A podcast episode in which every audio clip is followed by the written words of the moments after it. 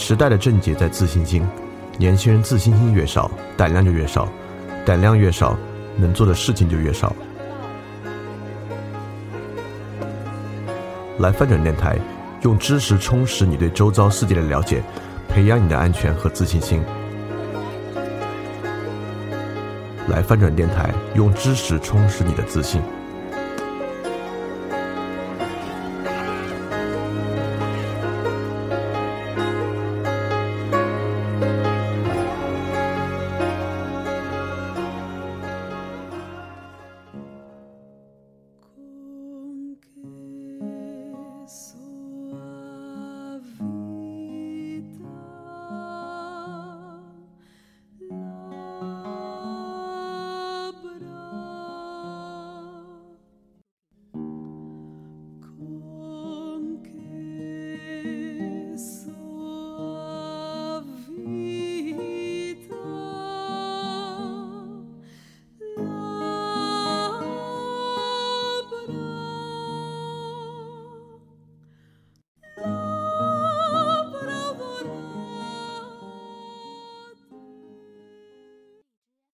大家周一晚上好，我是李厚成，欢迎继续回来参与我们这个发展电台知识分享。那这是我们很长的一个系列啊，就欧洲近代史与思想的第二期，我们接着上次讲，这期可能这整个这个系列可能要讲六到七期，能够让我们从一四零零年一直讲到一九零零年。那么在上一期的内容里面呢，我们大概从一四零零年讲到了一六零零年。那么从一四零年到一六零年，我们讲了这么一些事情。当然，呃，跟单独看欧洲近代史不同，或者跟单独看近代哲学史不同，我们这次之所以把两个放到一起讲呢，是希望为你展示一种思想与历史进程共同发展的一个图景。你能够知道这些人为什么要在这个时候提出这样的观点，这个观点呢，跟他这个时代所发生的事情有什么关系？那反过来又去回答。这些人提出这样的观点，又是如何影响他所在的时代？呃，大概是这样一个。当然，回答这个问题难度也很大啊。呃，不敢说我能够完全覆盖历史发生的事件以及所有重要的思想，或者把历史和思想很精确的讲出来。所以最好还是这个系列呢，给大家建立这个基础的脉络和框架，也引发了你关于这个时期历史与知识的兴趣。所以你可以自己去多看一些书，或者多了解一些，就最好了。OK，那我这个铺垫的话就不多说了。那简单回顾一下上期我们讲了什么东西。那上期我们最开始呢讲了马基亚维里之前的一些历史事件。首先呢是是一四一零年波兰打败条顿骑士团。那为什么讲这么一个波兰立陶宛联邦的事情呢？就是来看欧洲从封建制国家向近代国家转变中一个特别重要的一个外部机制吧，就是零零散散的来自条顿人和维京人的威胁。变成了周边国家与国家之间的制度性威胁，所以这个时候呢，国家就不能用封建君主的带兵作战的方式了。很多国家呢需要建立常备军。一旦一个国家要开始建常备军的话呢，它就需要有非常不同的组织。那么常备军组织在里面重要性呢？如果你需要常备军组织，谁来养活这些常备军组织？那国家的财政体制呢？等等都不一样了。所以说，我们就有一个观点啊，认为近代国家的发生，当然当然有很多很多的原因，但一个很重要的原因啊，过去我们学习历史的时候可能不太重视的一个原因，就是制度化战争对近代国家发生带来的一些重要的影响。所以之后，当然上期我我们已经讲过很多例子了，这期可能还会去引入这样的例子。当然，最重要的呢，还是这个宗教改革，在一四零零年到一六零零年之间。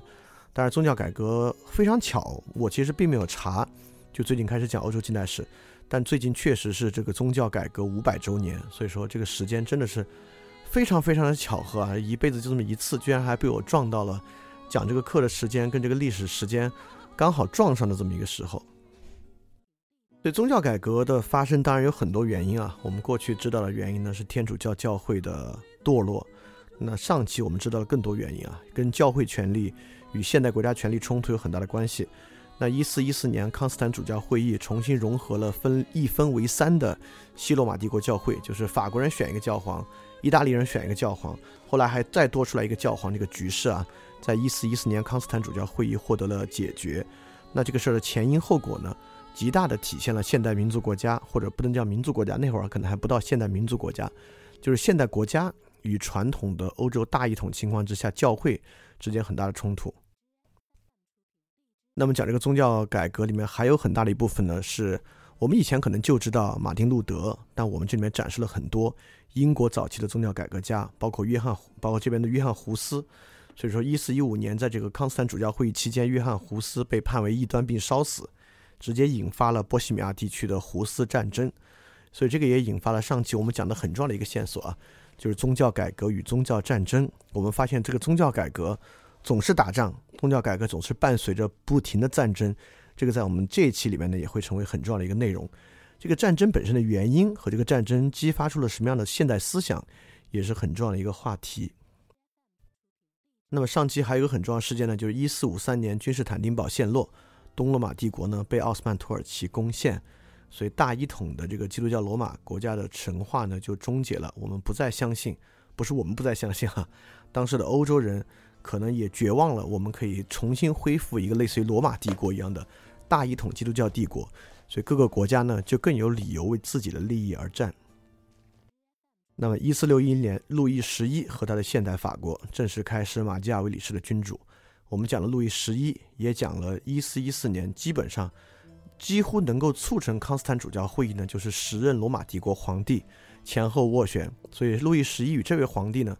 能够看出现代式的马基雅维里式的君主是如何起源的。我们也讲了，就是当国家与国家的这个冲突加剧、密度极高的时候呢，军事手段无法完全解决，外交手段成为了主要手段之一。这也是也是引发现代政治观念一个很重要的起源。那么上期我们介绍了宗教改革，马丁路德与与他更早的人文主义宗教改革家伊拉斯谟之间的呃观念上的冲突、观念的差异背后的实际差异是什么？讲了宗教改革之后，立马德国发生的德意志农民战争，包括德意志农民战争演化为贵族与贵族之间战争。那贵族新教贵族之间呢，结成斯马尔卡尔登联盟，能够共同抵御罗马教廷和天主教的贵族之间的攻击。包括我们也讲了，在法国人加尔文、约翰加尔文在瑞士进行加尔文宗的宗教改革。那英国呢，国家直接建立了圣公会新教。所以说。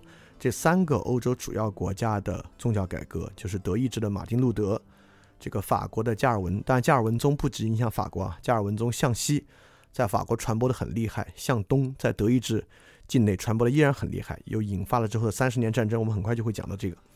然后英国的新教呢，也带来了英国内战，所以这是都跟宗教改革跟战争关系很大。所以我们就接着上期讲的这些事情呢，从这个节时间点往下开始讲。那这是我们的第五章宗教改革风暴。那在这章呢，时间来到一五四三年。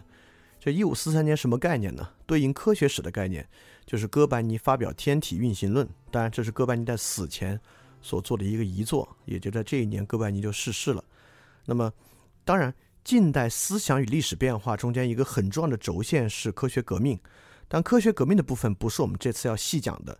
里面讲到与科学观念相关的部分会提一下，但由于我们已经讲过两期，呃，挺详细的科学革命了。如果对这个感兴趣的，你可以去听那两期科学革命的内容。但是这个我做一个时间上的标注，让大家更有更有概念，大概是什么时候？当然，也就是说，它是在伽利略啊、牛顿等等之前的时间，一五四三年还没有伽利略，没有牛顿。那同时代的中国呢，还是最好的时候，就是嘉嘉靖中兴时期的明朝。这当然也是我们在上一期留下的一个问题，因为从一四零零年开始，中国进入明朝，那同时期的欧洲呢，如我们所讲，一直战乱不断，然后瘟疫横行，各个国家竞相战争，打灭了又起，打灭了又起。那中国这边呢，一个大一统帝国，在抵御周边的过程之中，虽然有曲折，但是国力一直持续强盛。那我们留下的问题就是，也是我们这次慢慢慢慢去发现的问题：为什么欧洲在这么乱的情况之下？到十九世纪的时候呢，变成全世界的一个强国力量，来到中国的时候呢，把中国打得团团转。那中国为什么在明朝，至少在一五四三年，依然是远远领先于欧洲的一个社会？到底什么原因导致我们到十九世纪的时候跟他们比就这么不堪一击呢？这也是我们愿意去慢慢看的一个内容。所以说，我们现在呢，就从一五四三年开始今天的讲述。那么，首先就是一五四五年的特兰托主教会议。那么，欧洲各个国家开始了很多的新教改革运动。新教改革运动呢，当然也促使天主教系统来想想怎么样自我完善，怎么样自我改革。在这个情况之下，天主教怎么应对这么一个策略呢？那么，在一五四五年的特兰托主教会议呢，就是天主教应对新教态势做自我改革的几个很重要的、很重要的目标。我们现在可以想象啊，新教呢，开启了一个。我们都说了，新教不是政治改革，是教义改革。那么新教在教义改革之上呢？我们在上期讲了很多，基本上是转向了一个个人主义的宗教。不管是路德宗还是加尔文宗的改革宗，宗教呢都很快速的转向一种个人主义，由自己内在、由自我可以完成的一种宗教。那天主教会给自己的信仰中加更多的这种因素吗？这当然是一个改革的方向，也就是说，将天主教改革为一个更适合现代国家的体制，这是一种改革路径。但是特兰托主教会议呢，选择了另一种路径，就是天主教的进一步保守化。既然你们往前走了，行，我自己后退，我更加固守天主教以前的传统价值，来跟你们针锋相对。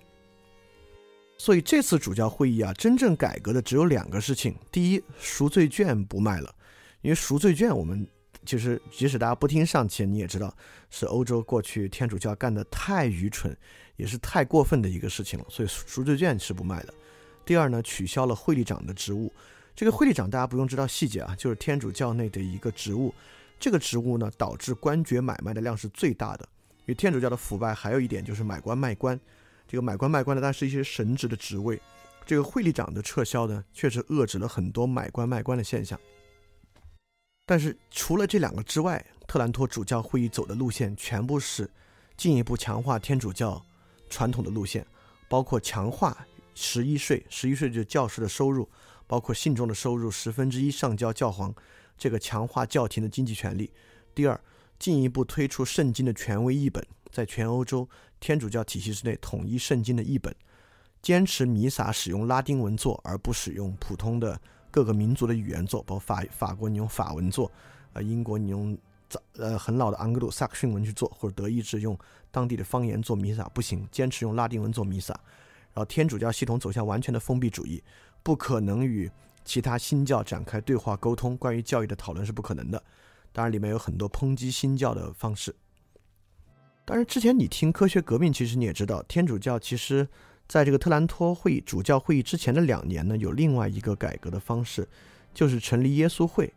那耶稣会呢，是因为天主教在腐朽的过程之中，呃，神学的研究啊，经验哲学是很落后的。新教呢，反而是一些对于这个圣经本身的研究和神学研究比较强的一些人提出的观念。所以天主教呢，强化了一个吸收青年科学家或者青年哲学家的一个组织，叫做耶稣会。这个耶稣会呢有很严格的入会规范，然后非常强调教育，不仅是神学教育，包括科学教育和哲学教育。所以在当时呢，成为一股可以与新教这种新兴的势力对抗，在神学与知识上对抗的一个组织。那笛卡尔呢，就是一个著名的耶稣会的修士。所以耶稣会呢，我们在科学革命那里面其实也讲了很多。在这个时期之内呢，对于这个新的科学促进呢，其实很多是发生在耶稣会的体系内部。所以在这个时候呢，启动了天主教会的自我改革。但是天主教会的自我改革，我们需要去说一个重要的情况。那刚才我们讲了，天主教会从理论上呢有两种改革的途径，一种改革途径呢是让自己变得更像新教，第二种改革途径呢是更加固守以前的传统。那这个时候我们在上期其实也讲到了，新教的发生呢与时代呢有很强的契合，这个契合点就在于很明显。天主教会呢是全全世界一个统一教会，我们知道对吧？呃，现在现在全世界各地的天主教的各地区主教啊，包括我国台湾地区主教呢，都是梵蒂冈直接派遣的。所以说，天主教很明显适合匹配一个大一统的基督教帝国，比如说罗马帝国，这是一个大帝国，匹配一个罗马教会就特别合适。因为毕竟宗教本身跟政治和经济的关系极大。所以，当全世界是很多个国家的时候呢，他们共同效忠一个教会呢，就变得很困难。所以新教为什么在各国发生？包括英国是最好的例子。为什么英国圣公会改革，就是英成立英国国教呢？不跟教皇来往了，英国国王直接成为英国国教的最高宗宗教领袖，就是因为我是一个国家，我国家内部呢有我自己的宗教，我自己管自己是方便的。包括你们也知道，我国的天主教呢跟梵蒂冈是没有直接的管辖权的，虽然有宗教交流啊，但是没有直接管辖权。像我国的是所谓的三字，哎，为什么要用所谓的这个词啊？我不管了，所谓的三字基督教教会在我国呢管辖我国的东正教、天主教和基督教。所以很明显，这种不是大一统的，而是可以自己成立教会的新教呢，更符合现代国家。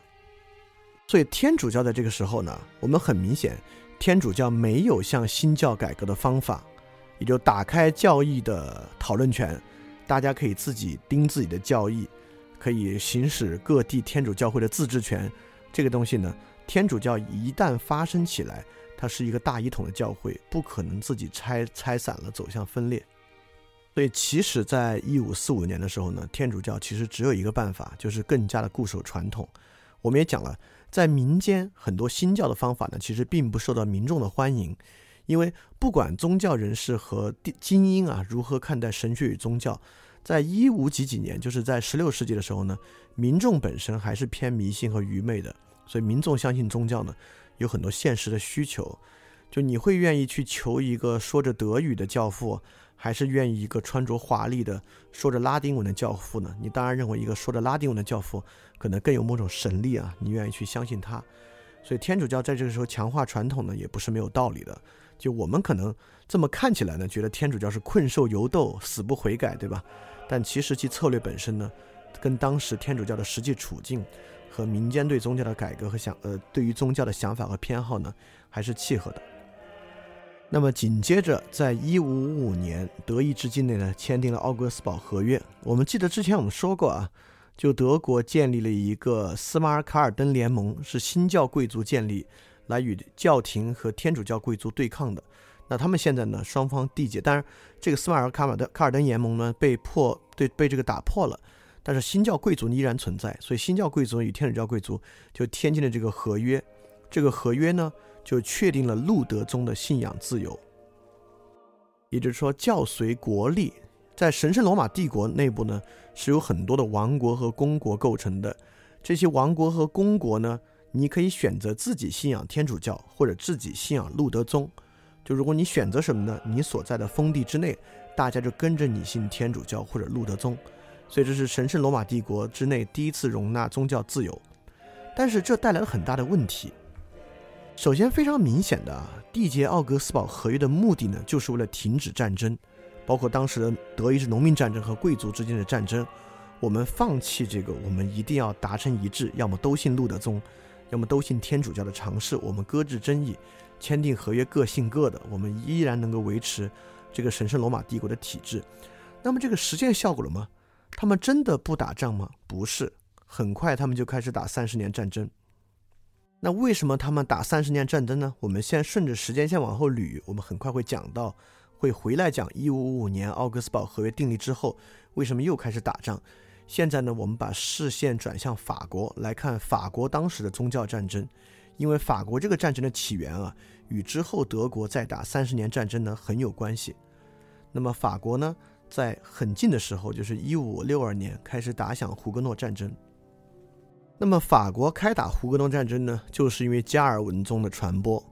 加尔文宗传到法国境内呢，被称为胡格诺派。胡格诺派呢，主要就是受加尔文的影响。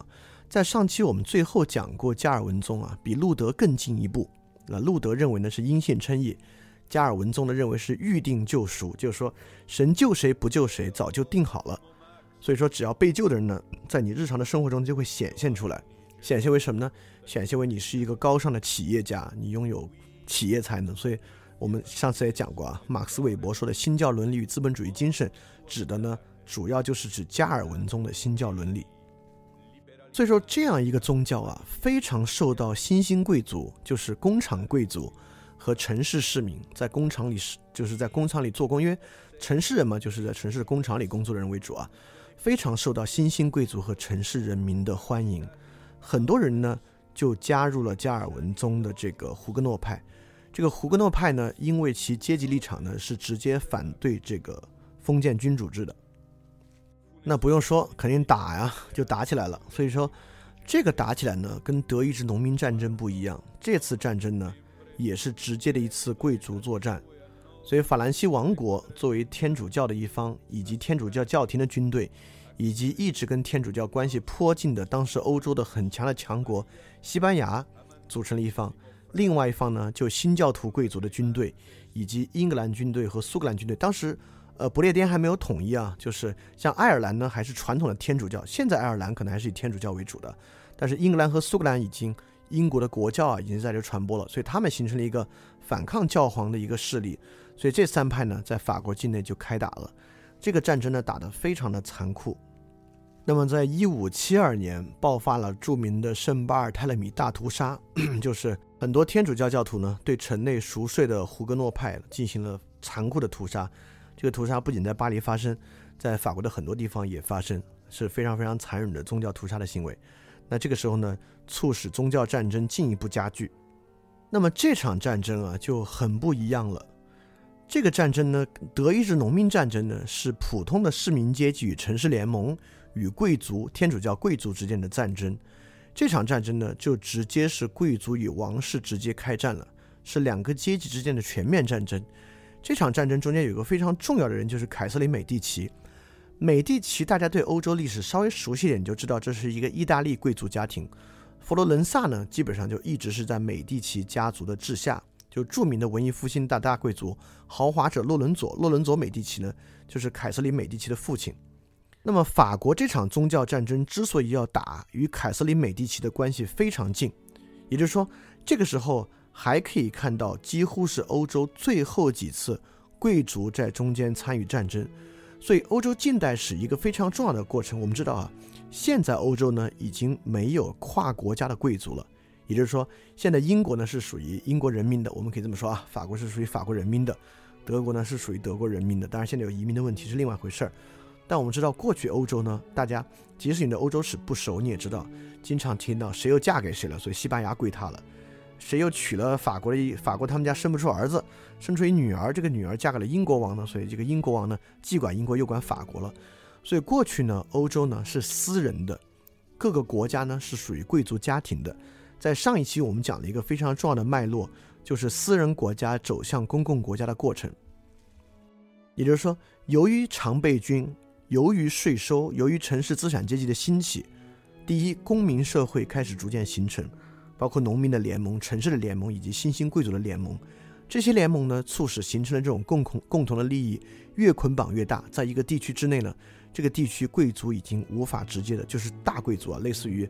呃，这个美第奇家族或者哈布斯堡家族这样的超级大贵族已经无法好好管理这个地区了。其实欧洲几个大贵族家庭的事情也很有意思啊。我们有空的话，如果以后有机会，可以单独把他们拿起来讲讲，看这些贵族是怎么发迹的，如何起来的，又是如何用手段管理管理这些他们所治下的区域，包括他们的通婚的方法是什么样的。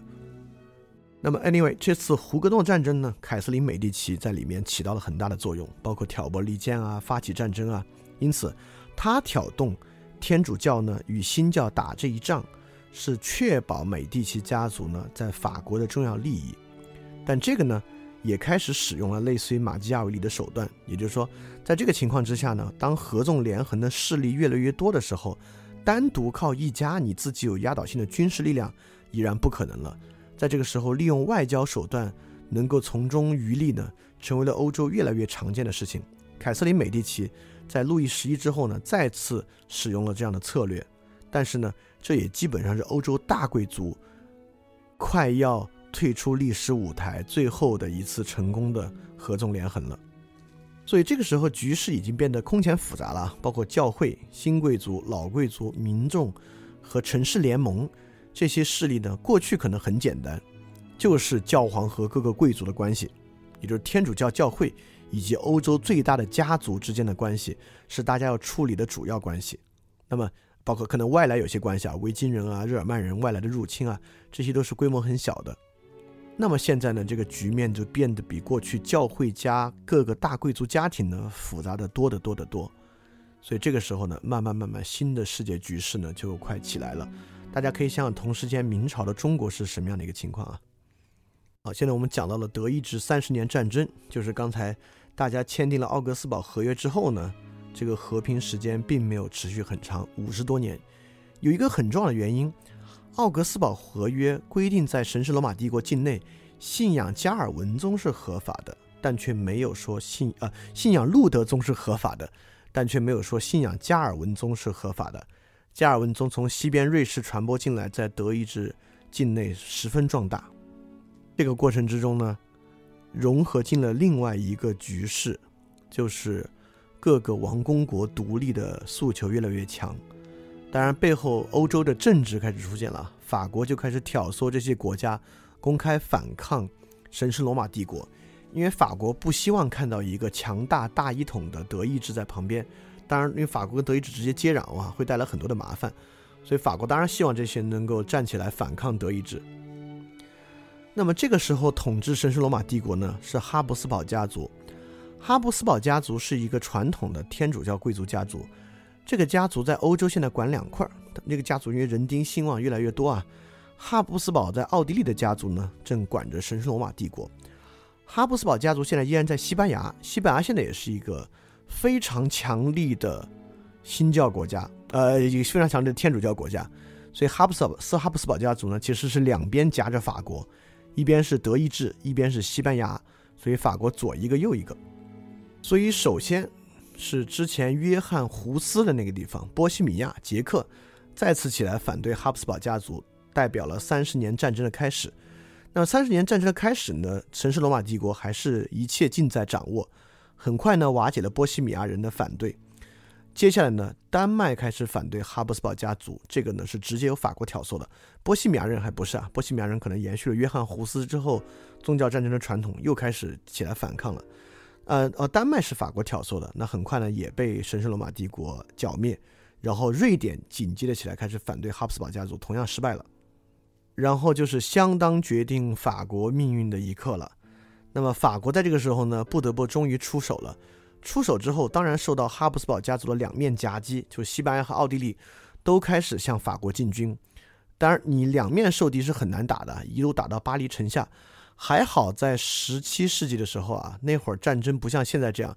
现在你很难想象一个国家如果兵力弱，两面夹击能够活下来啊。因为因为现在战争的局势变得非常平衡，跟你的投入比很有关系。过去的战争的概率性很强，法国可能国运亨通，在这个时候。竟然打败了西班牙，先后打败了西班牙以及奥地利的哈布斯堡家族，也重创了西班牙的海军。所以，西班牙其实在当时是欧洲很强大的一个国家的衰落呢，就是从这个时候开始。那德意志也是一样，德意志呢就埋下了之后统一的种子，之后德就神圣罗马帝国一直就衰落下去了。那么，在法国打胜之后呢，原来被打败的瑞典和丹麦呢再度参战。开始瓦解神圣罗马帝国。那么这一仗啊，虽然是三十年的战争，对欧洲的影响非常大。第一，当东罗马帝国被这个奥斯曼土耳其攻陷之后，这个欧洲的这个大一统基督教罗马式的帝国啊，其实还有一个形式在，就是神圣罗马帝国。但这一仗之后呢，大家彻底不相信了，因为看这个架势，神圣罗马帝国在这一仗之后就开始分崩离析。大家再也不相信这个教会所维持的继承罗马衣衣钵的大帝国还有可能了，所以说这个大家终于不信了。各个国家可以各想各的开始发展。这一仗呢，直接打起来，荷兰、瑞士就独立了，都是传统的。你看现在其实瑞士很多人还讲德语，荷兰南部依然讲德语，他们都是传统的德国地区，但是呢，他们都纷纷独立了。那法国开始成为欧陆上的第一强国。包括瑞典在这个时候呢，也慢慢兴起了。这个时候呢，就像我们之前说的，现代战争对于现代国家的塑造起了很大的作用。封建制之所以转向君主制呢，很重要就是强常备军制度。马基雅维里一再强调，要成为当代君主国呢，就必须有常备军。因为马基雅维里其实敏锐地认识到了这种制度化战争的常态化，就你得不停地和周边国家打仗，这个不再是封建制国家来打一打这个什么蛮族的小股部落入侵了，这就是。时时要准备跟周边的国家开战，所以说封建贵族征召你的这个封地伯爵的骑士们组织起来打仗的效率就太低了，必须国家维持常备军，维持常备军就要收税，收税就要缔结合约，等等等等等等，现代国家就兴起了。而且常备军，你你你很难想象再像罗马帝国一样，以罗马军团的形式维持整个欧洲的常备军，对吧？因为军队其实是个很花钱又很难管理的东西啊。所以你看现在，呃，欧盟起来之后呢，基本上是个经济联盟啊，经济政治的联盟，军事上呢互相但有合作，共同开发战斗机什么的，但是还没有搞什么欧盟军队啊这样的一个组织。所以常备军制度呢，跟现代国家就非常非常的有关系。那三十年战争之后呢，大家彻底意识到了各个国家，包括大国小国，都意识到了常备军的重要性。里面其实很有代表性的，我们就知道，直到今天，瑞士这个小国，就是还实行全国适龄男性公民的常备军制度。你看很多国家都这样，包括我们的邻国韩国，包括我们的一部分台湾也是这样，就所有的男性公民适龄都要去服兵役。服完兵役之后呢？当然，韩国跟台湾这还是个形式啊，那也就散了。但瑞士呢，服完兵役之后呢，因为国家小嘛，小国寡民比较好管，就所有男性公民还经常要参加军队操练，家里也都有枪，所以在二战的时候也也没有被打得特别惨，但最后还是被吞并进去了。所以这些制度呢，都是需要在一个统一的国家管理之下开展的。好，所以现在欧洲呢，基本上是一团糟，英国打仗。法国打仗，德国打仗，那这几个国家，西班牙、英国、法国、神圣罗马帝国周边的国家呢，包括意大利啊，就教皇这边打作一团。在这个时候，对思想有什么样的影响？我们在讲意大利文艺复兴的时候，就讲过人文主义的兴起。人文主义的兴起呢，其实这个词在我们这边一直，我觉得大家可能认识上有误解。这个人文主义 （humanism），我们都认为是。我们可能把它跟个人主义或人本主义混淆了。我们认为人文主义呢，可能要宣扬人的价值等等等等的。但人文主义的核心不是这个意思。人文主义的核心呢，是复归古希腊、古罗马，是复归过去的文本和典籍。所以，包括今天比较狭义的人文学科跟社科不一样。很多人可能认为人文学科等于社会科学，其实不是。人文学科呢，狭义的人文学科指的就是一些文本学，研究古典文本的学科，包括但不限于文学研究、呃哲学研究，如果你是做呃古典学的研究等等的，这些被称为人文学科。所以，文艺复兴时期为什么叫文艺复兴呢？这个大家大家都知道，就是复兴古希腊、古罗马。所谓人文主义学者呢，就是花很多时间研究古希腊、古罗马典籍，去学拉丁文、学希腊文，去读这些的人。所以这个这些东西对欧洲有这么大的影响呢？当然肯定会产生新的人文主义学者。这一位就是就是这个蒙田，很有名的蒙田。那么蒙田当然要回应这个时代了。那蒙田呢？今天还有人非常非常喜欢蒙田。喜欢蒙田的原因呢，是因为蒙田随笔本身他并不是那种哲学家体系化的哲学家，你可以说他是一个散文家。今天还有人很喜欢蒙田随笔的根本原因呢，就是因为阅读蒙田的散文啊，感觉心里很平静，有一股说的俗套一点啊，有一股治愈的力量。这个治愈力量如何而来？这个对当时的欧洲人呢也很有治愈力量，因为找到了宗教纷争之外的一个路径。蒙田是一个天主教法国贵族家庭，从小接受了非常系统化的人文主义教育，是。没有丝毫方言的纯拉丁语教育，在这个教育之中呢，他自己接触了很多很多古希腊和古罗马的思想家，对他影响最大的呢是普鲁塔克和卢克莱修，特别是这个卢克莱修是一个典型的古典伊壁鸠鲁派的学者。呃，我们之前讲古典哲学的趣味，就古典哲学的时候讲过伊壁鸠鲁学派，所以这个时候影响蒙田影响最大的呢就是伊壁鸠鲁学派与斯多葛学派，呃。伊壁鸠鲁学派大概是什么观点呢？我就非常简单的给大家说一下，伊壁鸠鲁学派呢，大概就是唯物主义、功利主义论。意思是说呢，伊壁鸠鲁学派不相信有意志的神，就不相信有神是有自自由意有有有像天主教或者犹太教的神一样是一个人格神的存在。所以伊壁鸠鲁学派呢，认为自然就是自然，在自然情况之下呢，唯一真实的呢就是快乐。当然。伊壁鸠鲁的快乐呢，不仅仅是这个肉体的快乐，不是纯享乐主义。所以为什么叫他们传统的功利主义者呢？伊壁鸠鲁学派的快乐呢，指的是没有什么大价值，没有什么超越性的人的平静和宁静，就是远离社会给你责任，归附自然的一种宁静。所以大家熟悉的一个词啊，犬儒主义，所谓木桶哲学，就是也就跟伊壁鸠鲁学派有很大的关系。他们是有点逃避社会责任的，包括当时新柏拉图主义斯多葛和伊壁鸠鲁学派呢，都有犬儒的倾向。所以说，蒙田呢，虽然出生在一个传统的天主教家庭，却带有这种神秘主义、自然主义的思想。他的随笔里面呢，大概都是这样的东西。虽然在我们今天看来呢，这没什么了不起的。今天很多人呢，你可以说都是犬儒主义者。都有朴素的伊壁鸠鲁的色彩啊，当然可能是伊壁鸠鲁的这个虚无化，或者是伊壁鸠鲁的庸俗化之后的一些情况，可能是社会主流价值观吧。但是在当时的欧洲呢，是一个这是一个极大的释放，导致很多人呢对蒙田有很高的评价。比如说爱默生就提到蒙田的随笔集，说到抛开这些字会有血流出来，那是有血管的活体。意思呢就是说蒙田随笔的。文字呢，非虽然不是像那种战斗檄文型的，虽然是那种散文，是一种轻飘飘的散文，但是呢，却是活人的散文。哎，这让我们想到之前鲁迅先生说的，为什么要读西方书呢？是因为西方书虽然是悲观呢，也是活人的悲观；东方呢虽然是积极呢，也是死人的积极。他有这样的判断，所以你可以用这个东西呢来引证过来，来更好的理解爱默生对于蒙田的认识。尼采啊，一辈子，特别是后期没怎么夸过人的，就前期极其喜欢叔本华和瓦格纳，后期骂的也骂的要死。所以尼采夸人不容易，尼采也夸蒙田。尼采对蒙田的评价是世人对生活的热情，由于这样一个人的写作而大大的提高了。所以，因为我们知道尼采是反对宗教价值的，尼采要评重估一切价值。在这个时候呢，这种来自于古希腊的斯多葛学派和伊壁鸠鲁学派这种比较追求自然的。